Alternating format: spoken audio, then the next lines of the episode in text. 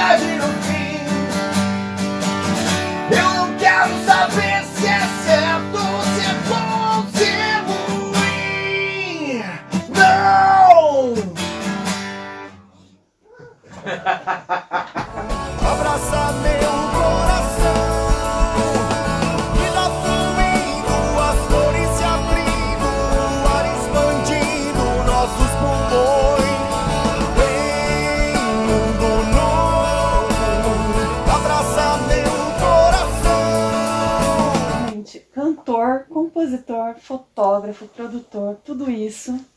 É, como Você que estudou, você. hein? Estudei. Como que você, Bavini, é, concilia todas essas coisas? Porque são várias carreiras, embora interligadas, mas coisas diferentes entre si, né? Como que você concilia tudo isso? Como que é cada vertente do que você faz? Tirando o glamour, se você for perceber, tudo profissão de vagabundo. Músico, motor, sabe quando você vai num lugar? O que você faz música? Você trabalha com o quê? Tô brincando. Fotógrafo é a mesma coisa, mas não. É, a foto é o que menos me. É, é meio que um hobby trabalho, né? Que eu faço por gostar e, e ter um, um cara que me levou pra, pela mão, que é o Fernando Bagnola que é o meu professor e quem me incentivou e tal. E depois do advento fotografia digital ficou mais fácil para estudar. E eu fui fazer um curso lá em Portugal, na cidade do Porto, onde ele mora.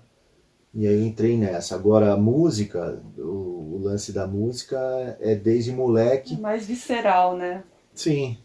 Não só porque a música estava no ambiente da minha casa, por causa do meu pai, para quem não sabe, meu pai é um, um cantor que, inclusive, muito bem sucedido, ele nunca, ele não sabe que é vender menos que 100 mil cópias, já não é meu caso. A gente é bom que sabe os dois lados da moeda.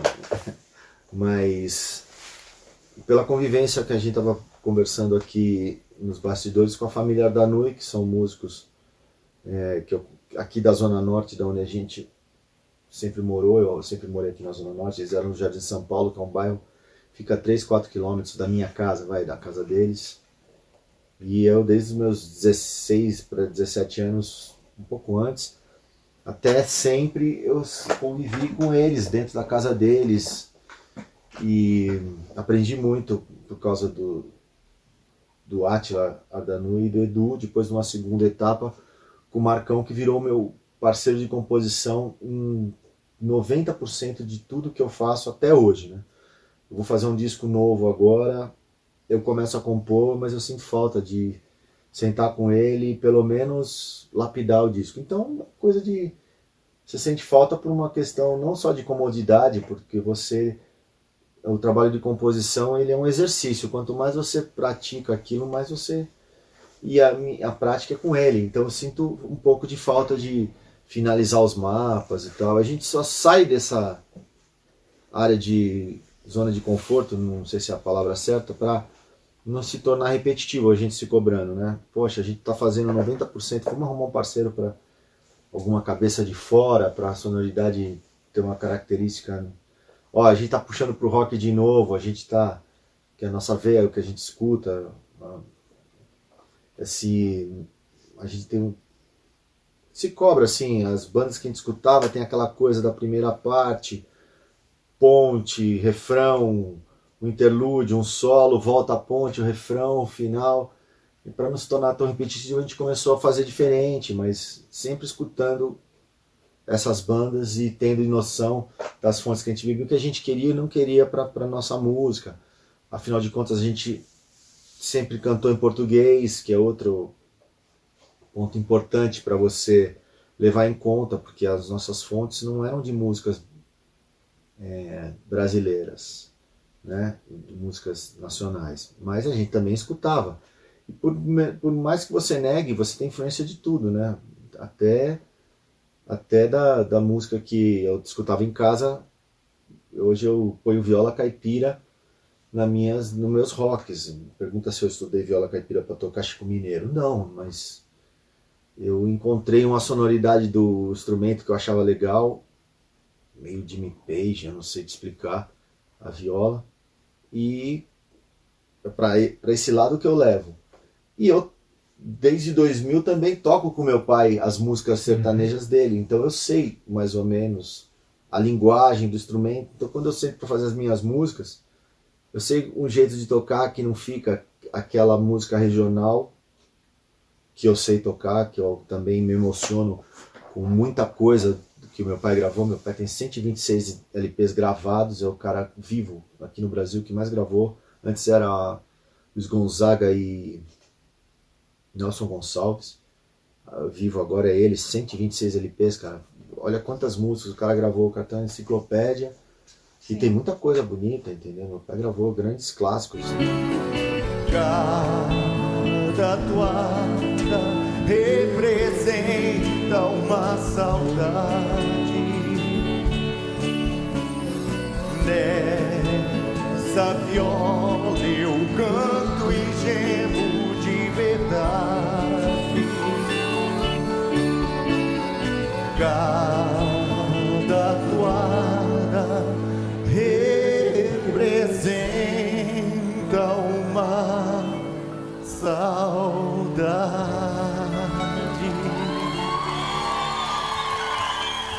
Obrigado. Lindo coro. Boa, garota. Valeu. É, chegava a gravar de 78 a 80 e poucos, dois discos por ano. De fato, uma carreira muito consistente. Carreira é, e talvez com menos recursos do que aquilo que a gente tem hoje, né? Quando ele começou. Não, graças a Deus ele sempre teve recurso. Meu pai gravou com os melhores arranjadores, os melhores estúdios, desde sempre nessa, nessa vertente. Vertente que ele, que ele, que ele Porque foi, né? isso que eu acho que foi o diferencial, assim, dando um resumo rápido. Meu pai estourou um CD pela, BM, pela Chantecler primeiro, mas depois ele foi para BMG Ariola, onde era ele gravava no estúdio da Veridiana, enorme, com orquestras de 40 pessoas, é, com as mesas Nive, Hendrix, um baita equipamento que eu queria ter aqui, hoje. então ele tinha. O que aconteceu?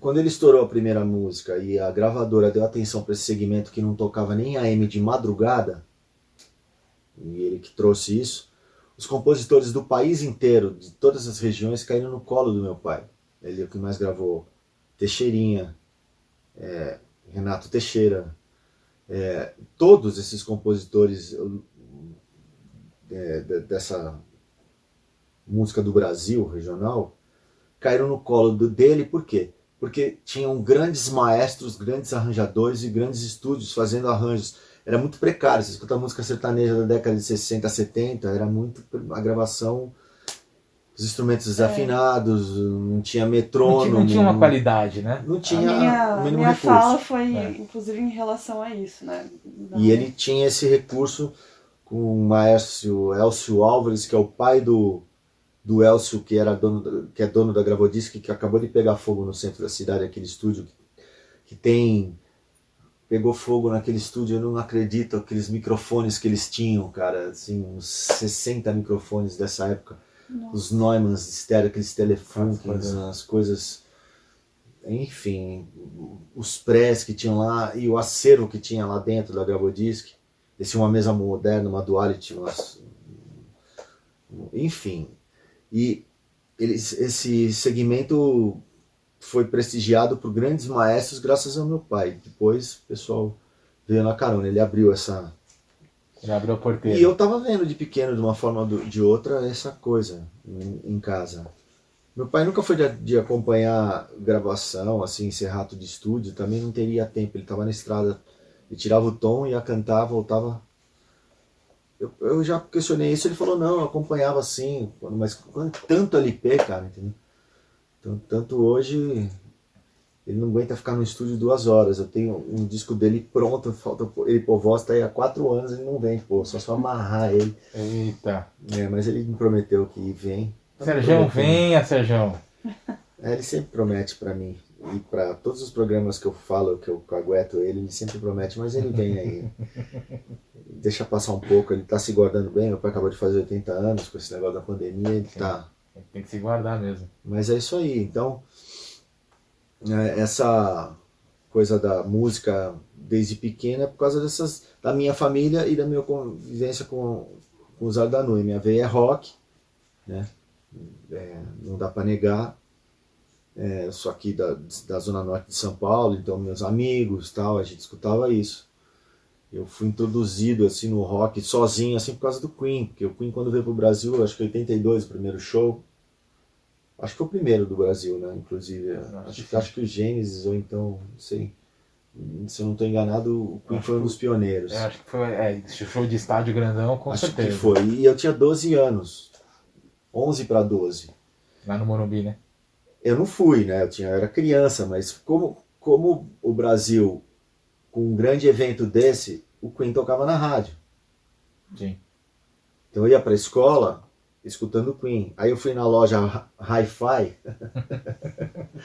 comprei Saudosa. e comprei os, o, o, trabalho da banda que eu estava escutando no rádio, que ia fazer um show no Brasil. E isso que me. que eu até hoje eu acho sensacional o Queen. E, não só por causa do Freddie Mercury, porque eu sou vocalista, mas por causa do Brian May da voz daquele batera, do Roger Taylor, do John Deacon, enfim, todos, a banda, por isso que é uma banda, né? isso que me seduziu, inclusive desse negócio de ter uma banda e não uma dupla sertaneja, sei lá. E, e, Era mais fácil pra é, mim. E, você botou várias bandas, né? Você tem o Torque, o Anjos da Noite. Na verdade, duas, cara. É o, o Anjos e o Torque é o Anjos com um nome diferente. Nome, só né? o Atila não tava lá. E por que não trazer uma banda para a carreira agora como Bavinho? Uma banda como. Tirando a troca de, de estilo, de segmento musical, vai, se a gente pode dizer assim. Porque assim, cara, quando eu componho, quando eu compunha as músicas do Torque, do.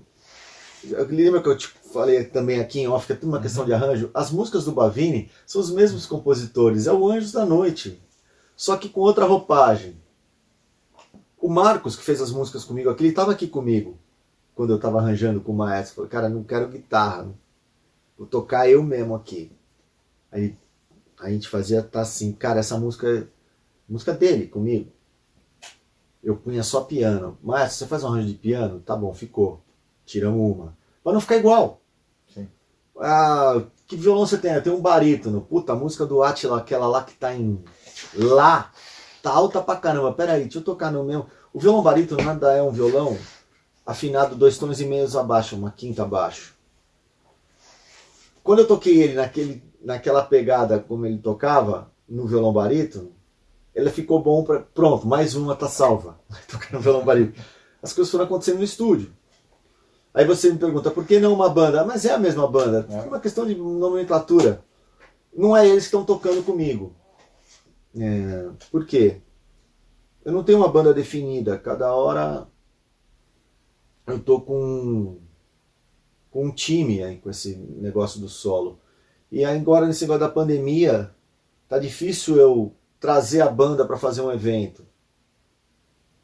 Eu não gosto. A banda, a gente dividia os prejuízos e dividia os lucros quando tinha.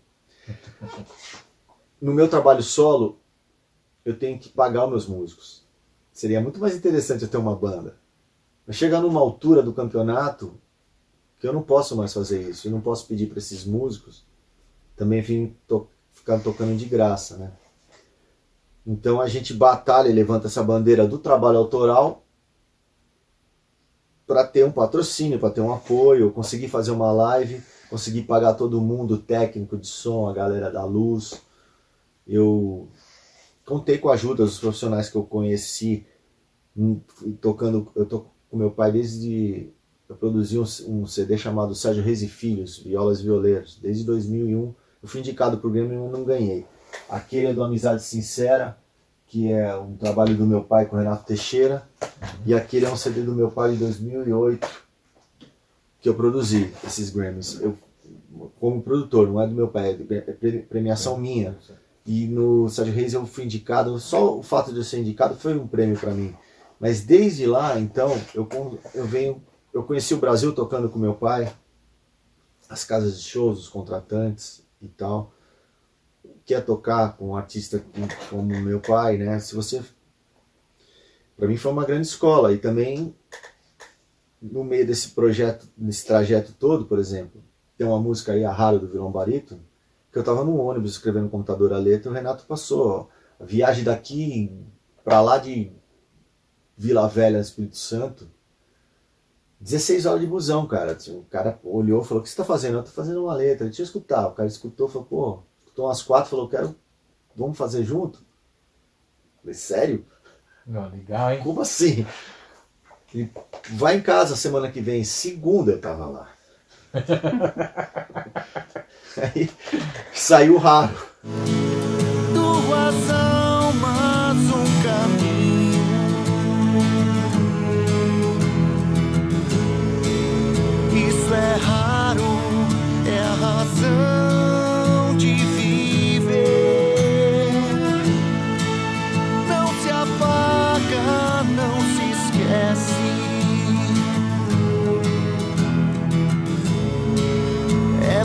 sempre, cada um em seu caminho. Lá no fim mora o destino. Vamos caminhar.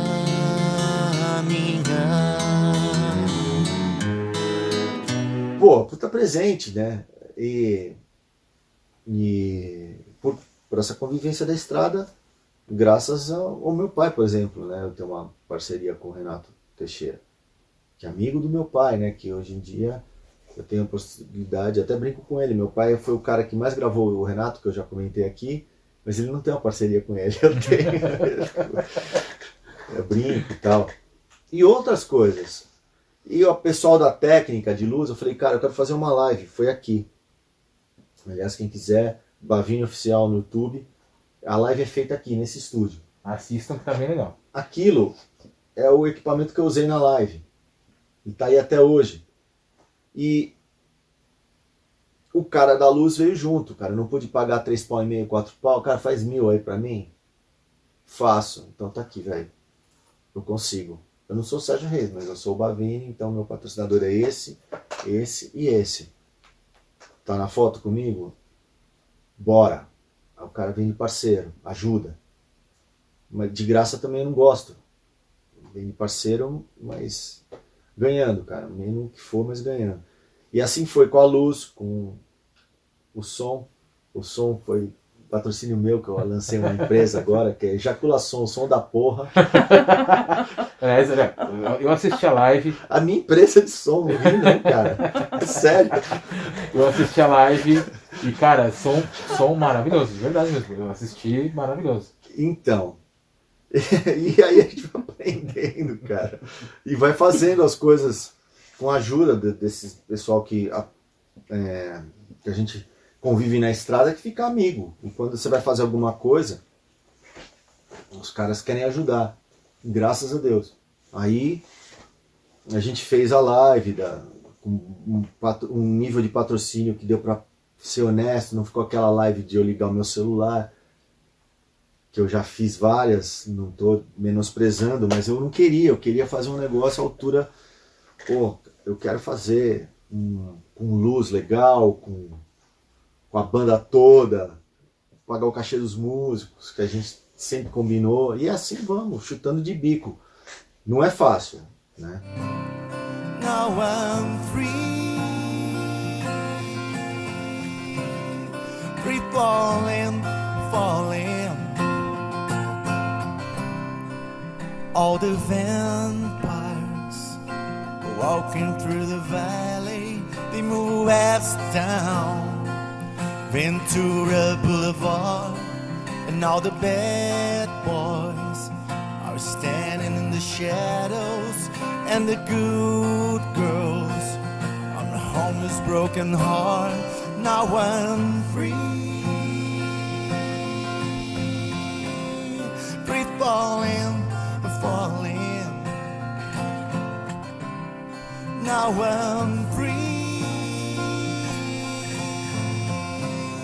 free falling, falling. É, você comentou do projeto do Ivan Buzik, eu já estou me adiantando a sua pergunta. O que que você ia perguntar mesmo? Como que é? Porque assim, você sempre teve vários músicos participando aí da tua vida musical. Você citou os Ardanui, os Buzik, é, até o Renato Teixeira, Paula Fernandes. E aí também tem esse, essa participação com o Ivan, né, que eu acho bastante interessante. Queria que você falasse um pouco, né, um pouquinho dessas participações todas, incluindo a da Paula e também a do Ivan. Eles são meus amigos porque o- os Ardanui apresentaram. Eles tocavam no Blackjack juntos, assim, de moleque.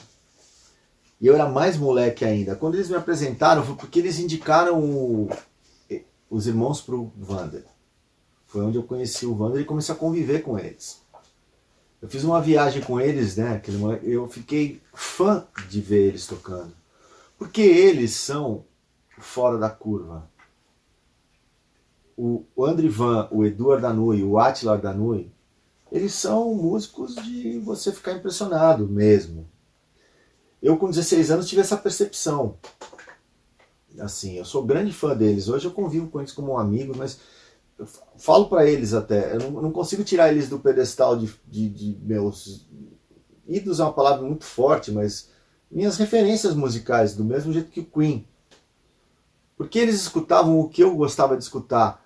Eu lembro do Ivan e do André viajar para os Estados Unidos, trazer aqueles VHFs com, as, com os vídeos das bandas que a gente curtia gravados, da MTV gringa. A gente copiava, ficava assistindo em casa, as bandas como Winger, Warrant, é, Aerosmith, Van Halen, Badlands.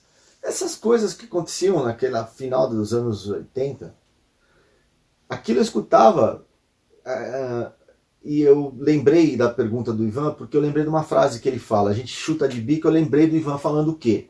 Se você faz rock no Brasil, põe uma capa que você já é super-herói, velho.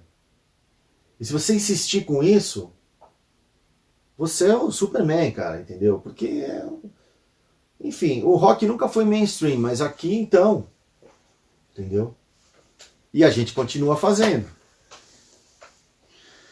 Então a gente se acompanhou, a banda Tafo era contemporânea com o Anjos. O Anjos é um pouquinho antes, depois mais meses, meses, coisa de meses.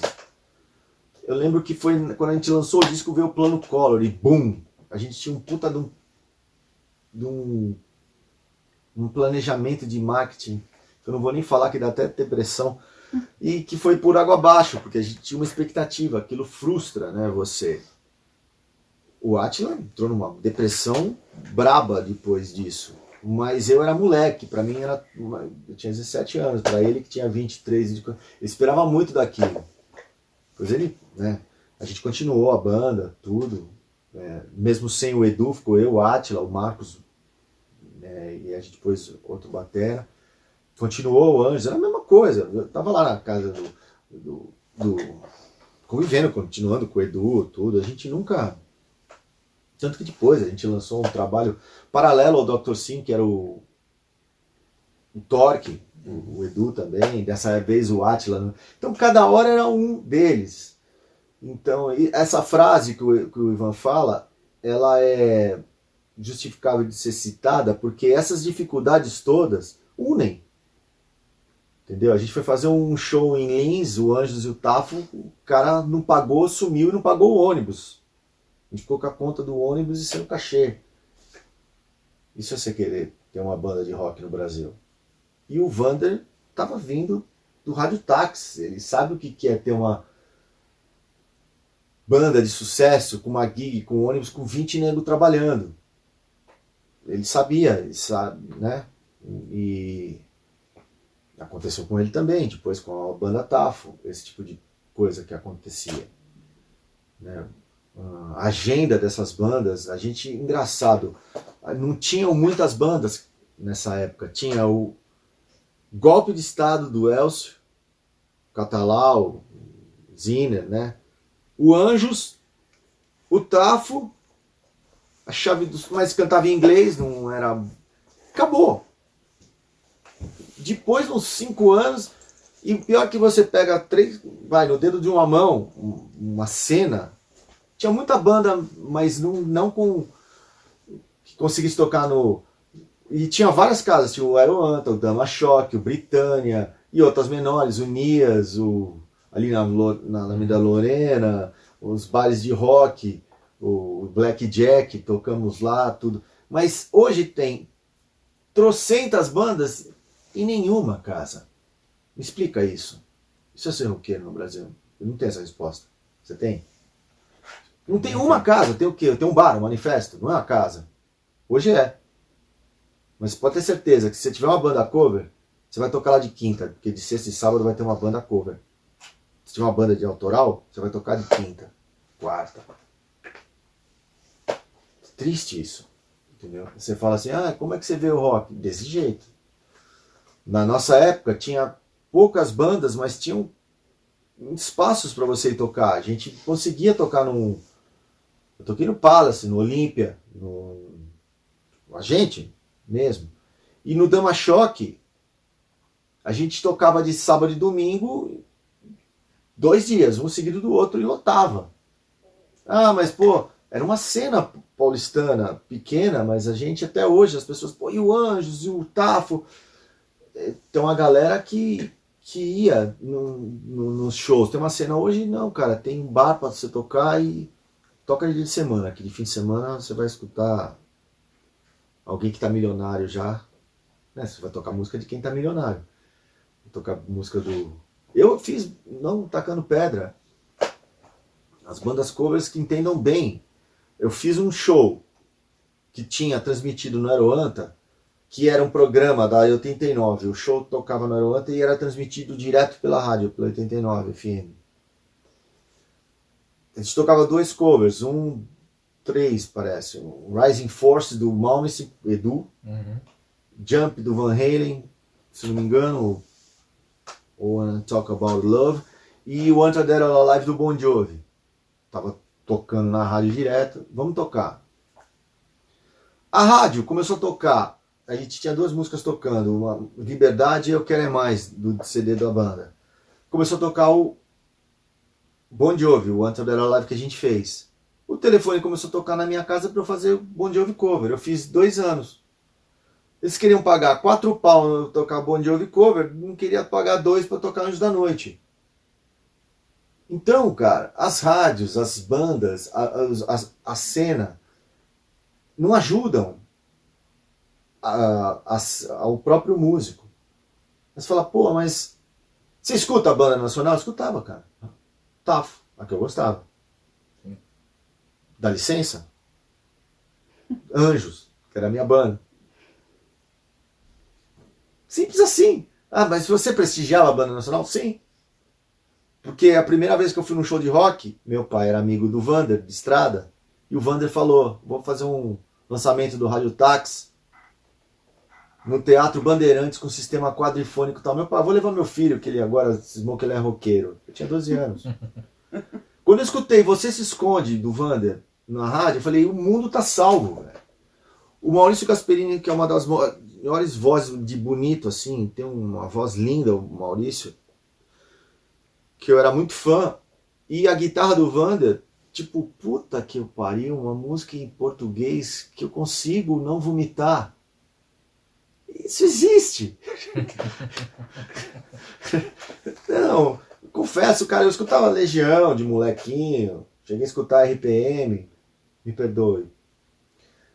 Isso que era brincadeira. Eu cheguei a escutar várias coisas, mas nada me emocionou tanto quando eu, por causa que eu, eu sinto falta do Guitar Hero, cara.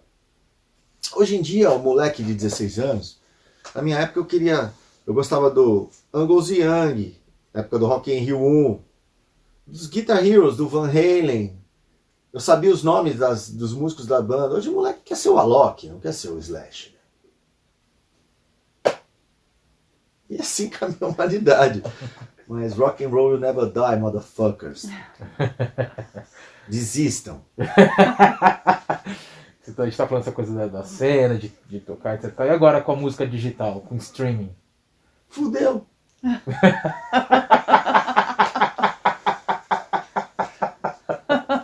Não, a gente tá tentando se adaptar.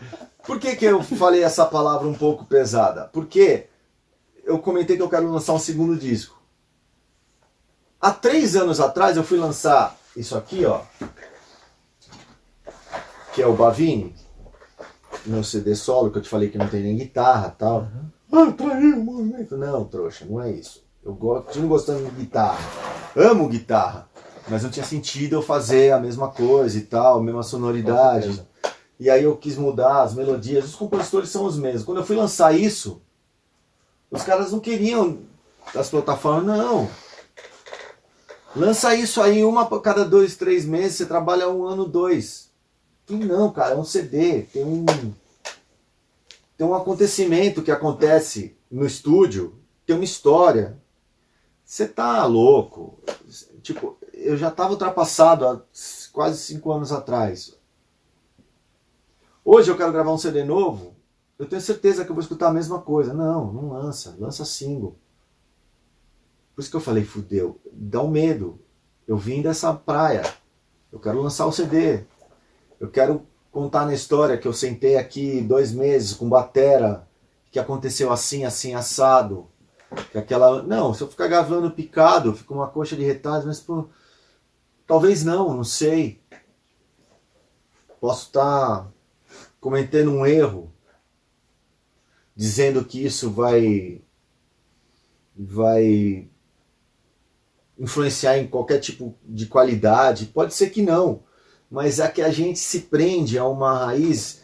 Eu gravo na lógica, velho, entendeu? Sim. Eu quero ter aquele mesmo som de batera para o disco inteiro. Era uma preocupação, por exemplo.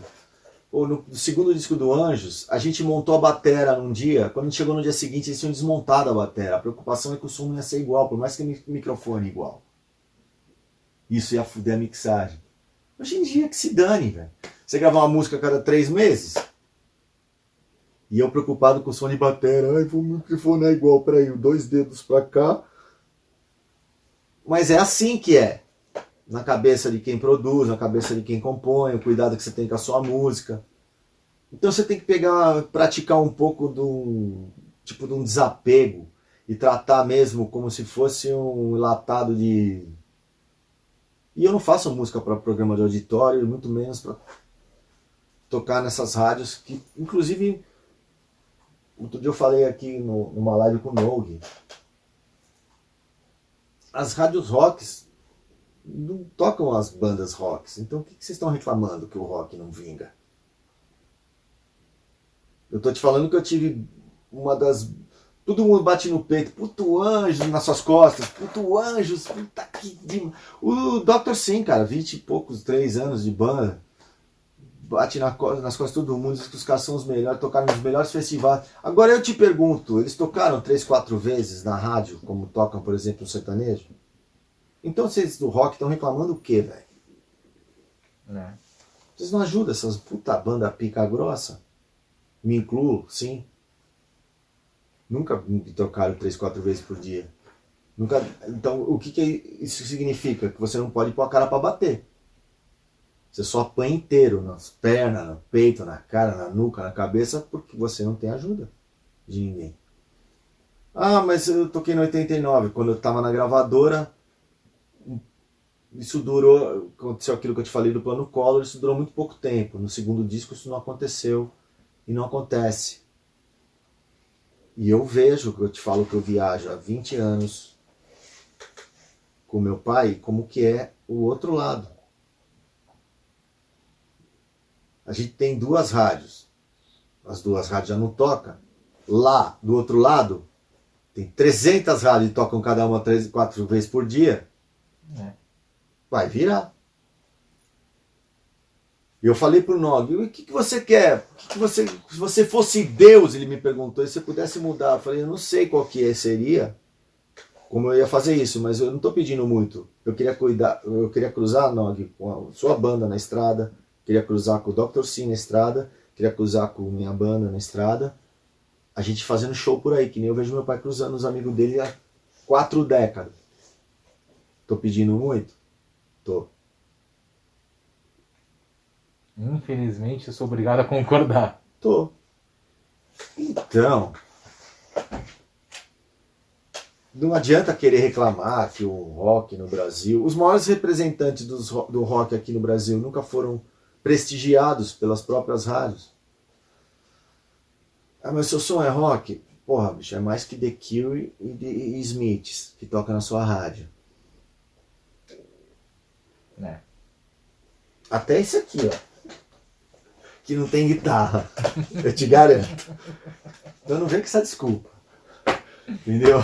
Você fez um comentário bem interessante né, nessa live com que você falou que é difícil ser filho de famoso porque as pessoas vão cobrar por que, que a sua música não está tocando, né, e ao mesmo tempo tem é, todas as suas dificuldades. Eu não falei que é difícil, eu falei que é o que é, assim, no sentido de que quando você faz alguma coisa e dá certo, tá, também com os contatos que você tem, aí quando você faz alguma Exato, coisa, foi né? isso que você falou. Mas também, como não consegue com os contatos que você tem? tipo, não tem Preciso dizer saída. que eu estava Vira, assistindo vira um a baliz... Em live. vez de virar um, uma referência, vira um balizador, né? É. É, e outra, meu pai, ele nos. Pergunta pro meu pai se ele sabe um nome de uma música dos três CDs que eu lancei. Não sabe, velho. Mesmo porque eu sou o produtor dele, não ele o meu. Eu ganhei o Grammy fazendo a produção dele. Eu sei as músicas dele, ele não sabe as minhas, velho. Mesmo porque, cara, hoje em dia eu, eu até me surpreendi. Eu fiz, essa live que eu fiz, eu toquei minhas músicas, tudo. Aí toquei o Queen. E toquei o Seu Perfume, que é uma música que eu tenho que eu quero gravar agora como single. vou gravar como single. Eu vou lançar como single essa música. Ela é rock, é rock na maneira de cantar, mesmo tocando no violão. Porque nasce rock, velho. Não tem esse negócio de é, a melodia, a maneira de tocar, seja no violão, no perilho de sagógono, né? se for rock, vai sair rock. E aí ele virou pra mim, ele me ligou, falou, puta meu. É, por enquanto era coisa de pai, né? Puta, você canta muito, pá, você canta, puta, obrigado, pai. Tipo, né? Pai, né? Você, tem que vo- voltar a tocar rock. Você cantando rock não tem pra ninguém, ele pra mim no telefone. Eu meio que me falei, por quê? Ele. Pô, quando eu tinha as bandas de rock com 17 anos, não era. Ele nunca. Mas nunca apoiou, assim. Ele me apoiou, tipo, pô, me apoiou. Pô, eu busquei equipamento pro Anjos na época, meu pai tinha condição, tudo, assim, mas não. Não acreditava naquilo. E eu entendo, é normal. E eu vi depois de 30 anos que eu tinha que voltar a cantar rock, porque eu cantando rock não tinha pra ninguém, não sei o que lá. Eu tava, ai, obrigado, tal, eu vou pensar no que o senhor tá dizendo, eu vou lançar um CD aí, um single. Pô, obrigado, pai, não sei o que. Entendeu? É, mas você me perguntou, você que tem uma banda de rock, se o seu pai gostar da sua banda, muda, que tem alguma coisa errada, velho, entendeu? Seu pai não pode gostar da sua banda de rock. A não ser que ele seja o Mick Jagger ou. É verdade, cara. Se o seu pai gosta da sua banda de rock, velho, tem alguma coisa errada, cara. Entendeu? Então tá, tava tudo certo. E escutar isso depois de ele falando, mas com 80 anos, que conhecendo um pouco o meu trabalho, mesmo não sabendo o nome de nenhuma música, mas assistiu a live, né? Ele, ele, ele hoje canta raro comigo no show. E eu, e eu, por causa disso, por quê? Como a música era parceria, naquele show Amizade Sincera, eu cantava uma música que eu cantava com a Paula Fernandes, já vou voltar na sua pergunta da Paula. A música, como não tinha Paula Fernandes, eu não ia entrar com aquele vestidinho porque não tem aquela cintura. E eu tinha a música, eu cantava a Tristeza do Jeca que ela cantava. Falei, pô, o Renato, por que você não põe o Raro, que é a nossa música, no show? Na Amizade Sincera. Aí os dois dividiam o vocal. Puta, eu achava demais ter a minha música, parceria com a certeza, que tá nesse disco, ser cantada no show pelo meu pai e pelo Renato. E eu cantava o refrão, que o refrão é alto. Puta, era demais. Eu tocava no meio, o Renato vinha do lado, meu pai do outro. Pô, do caramba. Pô, tocava no Teatro Guaíra, puta pico, lotado. Eu falei, minha música tá bom. É, um pouquinho demais. E hoje em dia, eu, eu vou pôr, por causa desse, desse acontecimento, nesse CD que ele não vem pôr a voz, eu vou pôr o raro pra ele cantar. Entendeu? Aí eu ia cantar o refrão, outro dia ele brincando, cantou em falsete. Ficou bonito pra caramba. Também o que eu vou ensinar pro meu pai, né, cara? O cara tem 80 anos, de 60 de carreira. Mas eu, eu ouvi ele cantando, falei, puta, ficou bom, bicho. Eu vou fazer que nem no falsete mesmo, vou sair dessa. Deixa ele cantar sozinho. Vai dar mais ibope. e aí. Então acontece essas trocas assim de. Papo. Meu pai, dele assistir minha live, de eu produzir a live dele. Pai, posso fazer esse repertório aqui? Você que manda. Faz um repertório se quiser. Aí eu puxo uns clássicos que ele cantava. Pô, meu pai gravou Gilberto Gil, gravou Geraldo Vandré, gravou. Pô, um monte de gente, cara. Luiz Gonzaga uns puta compositor. Que agora esse disco dele tem participação do. cantando com ele, que eu liguei as pontas, ele cantando Planeta Água com o Guilherme Arantes, cantando Admirável Gado Novo com o Zé Ramalho, cantando Sobradinho com o Sai Guarabira. Ivan Lins fez uma música só pro disco. Tem Sol de Primavera do Beto Guedes, que eu não gravei ainda, mas vou atrás do Beto. Pô, eu faço o que eu posso pelo, pela importância que eu acho que o meu pai tem, a voz dele tem. Então eu trago essas músicas com a violinha caipira, do mesmo jeito que eu trago a viola pro rock, eu consigo fazer o caminho inverso. Eu pego uma música minha MPB e trago ela com, com a viola pro universo do meu pai. Então o nego pergunta, pô, mas você tá roqueiro e, e toca o Sérgio, filho do Sérgio Reis? Pois é, velho.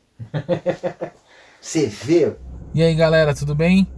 A gente tá parando esse episódio por aqui para deixar um gostinho de quero mais, porque na semana que vem você vai conferir a segunda parte desse papo maravilhoso com o Bavini. Ele fala de muita coisa bacana, muita dica legal, entendeu? Fiquem atentos, semana que vem tem a parte 2 com o Bavini. Estaremos juntos. A cada dia ela me faz querer de novo, me tira a paz